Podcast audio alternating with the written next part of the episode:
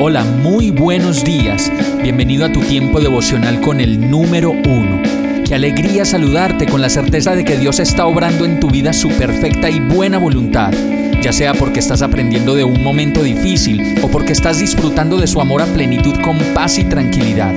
Llegó la hora de tomar tu Biblia, pues de seguro Dios te va a hablar, te va a reconfortar y lo mejor de todo, te va a dar las respuestas que estabas buscando. ¿Qué esperas? Vamos, súbete de una vez en este pequeño pero eterno vuelo devocional con destino al cielo. Y el mensaje de hoy se llama No, tú no, no eres tú. Zacarías 4:6 dice, así que el ángel me dijo, esta es la palabra del Señor para Zorobabel no será por la fuerza ni por ningún poder, sino por mi espíritu, dice el Señor Todopoderoso.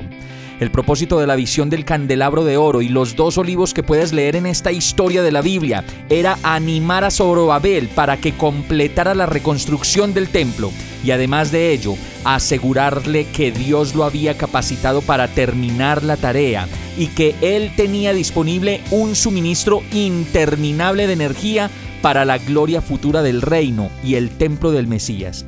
Asimismo Dios, como lo hizo con Zorobabel, en su palabra se busca las maneras de reafirmarnos y decirnos, yo te capacito para lo que tienes que hacer y para terminar la tarea y yo mismo te daré un suministro interminable de energía para que todos puedan ver que es mi Santo Espíritu el que lo hace todo y no tú mismo.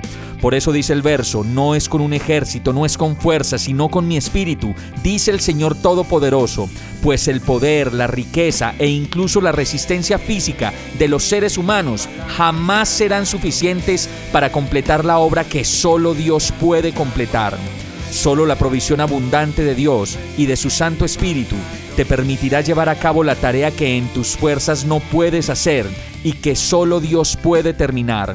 Y esa tarea puede ser la de reconstruir un hogar, la de cambiar el carácter, la de ser una mejor persona, un mejor empleado, un mejor hijo, mejor mamá, mejor papá. Cualquiera que sea tu tarea, recuerda que no es por fuerza ni por poder, sino porque el Espíritu Santo de Dios te va a capacitar para que por fin lo hagas. Vamos a orar.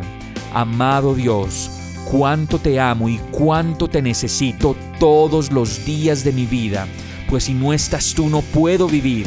Tú eres el aliento de vida en mí y todo lo que tengo. Por eso te pido que me permitas reconocer que eres tú el que lo hace todo en todos, el que me provee, me guarda, me impulsa y me conduce con su Santo Espíritu para descansar en ti. Hoy me entrego a ti, Señor, y a tu completa y perfecta voluntad, agradecido, confiado, dichoso y seguro de que tú estás obrando tu perfecta voluntad en mi vida, en el nombre de Jesús. Amén. Hemos llegado al final de este tiempo con el número uno. No te detengas, sigue meditando durante todo tu día en Dios, descansa en Él, suelta los remos y déjate llevar por el viento suave y apacible de su Santo Espíritu. Solo compártelo con quien lo necesite y ames. Hoy, de la mano de Dios, todo será un gran día. Para más información visita nuestra página www.iglesiabierta.com o llámanos al 313-334-0116.